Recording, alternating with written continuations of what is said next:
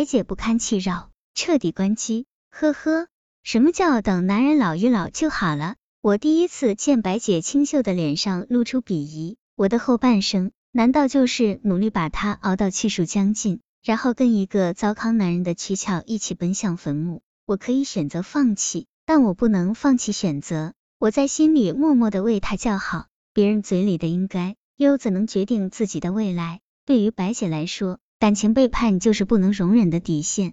总有人拿牺牲说来让女人妥协，即使强悍如王熙凤。撞见贾琏与鲍二家的偷情，哭哭啼啼跑去贾母那里告状，也只换来一句：什么要紧的事？小孩子们年轻，馋嘴猫似的，哪里保得住不这么着？自从小儿人人都打这么过来的。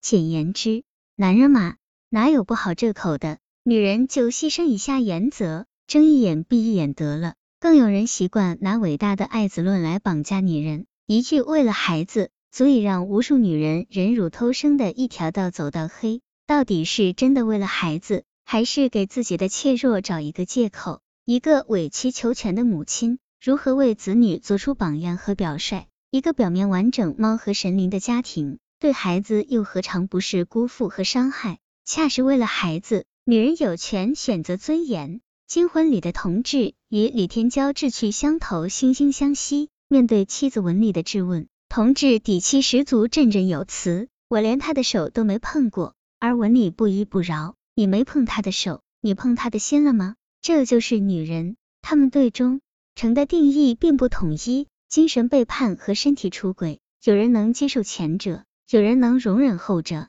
有人选擦掉一切陪你睡，有人选勇敢爱了就勇敢分。当然，也有人对二者都零容忍。所谓命运，就是一生大大小小的取舍。这两年的白姐已不是专心研究厨艺和煲汤的贤惠女子，她买了教材自学烘焙。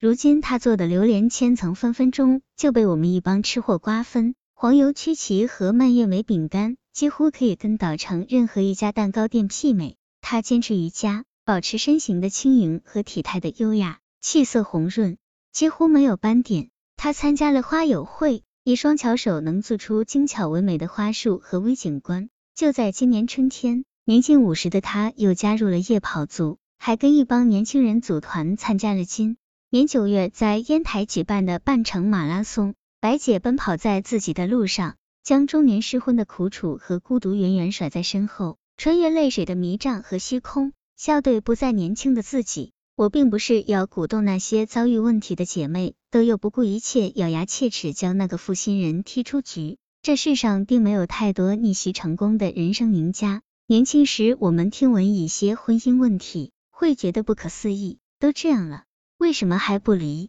现在才知道，动辄说离，就像小孩动辄说一辈子，都不是容易的事。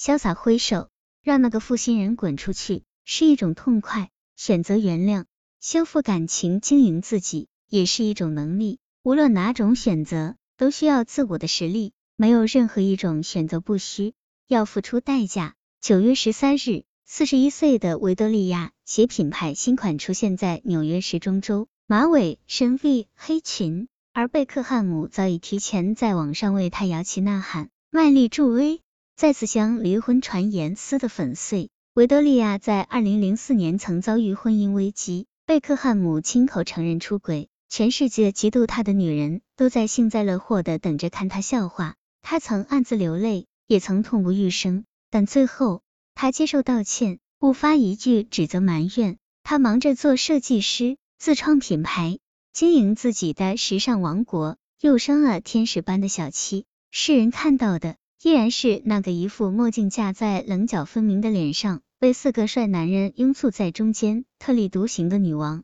选择隐忍，不是委屈身心折磨自己，而是清楚的知道有比。成一时之快，更重要、更值得的事情要做。选择放弃，不是一时冲动之后又懊悔不已，是权衡利弊后无愧于心的抉择，让自己永远保有选择的权利。不是色厉内荏、虚张声势，而是女人自我强大后的无限底气。抛却白玫瑰与红玫瑰，我们只是一群追寻岁月静好、现实安稳的烟火女人。无论围城内外，自我的成长与修炼。才是通向幸福的终极密码。世间所有伤痛，皆是始于渺小，终于强大。不怕失去，就不会失去。选择隐忍的女人，历经山穷水尽，终见柳暗花明。曾经的遗憾，都会有另一种方式来成全。选择放弃的女人，在放手后再度绽放。再回头看那个曾经令她唯恐失去的男人，不过尔尔。我不确定白姐会不会再婚，但我知道她身边并不缺少愿意交付真心的人。六六说，爱情只是打火机。香烟还是要自己准备好，没有人抽打火机的。每个人都是在拥有自我价值后，才迎来人生最丰盛的世界。强大的人，既不顺从的逆来顺受，也不叛逆到横眉冷对。他们在平衡代价之后，做出最理性的取舍。哀苦卑微的小妇人，用牺牲自我做无谓的求全；而勇于担当的杨梅女子，才能气定神闲的将已释怀的过往娓娓道来。对于伤害你的人，无需苦大仇深的记恨，也不必矫情客套的感谢。他们不值得记恨，你无需为此浪费时间和精神。他们亦不值得感谢，并不是他们的伤害让你成长，让你成长的是你自己的反思、进步与坚强。过去已经过去，现在握在手里，未来指日可待。爱情难永恒，永恒的是自我。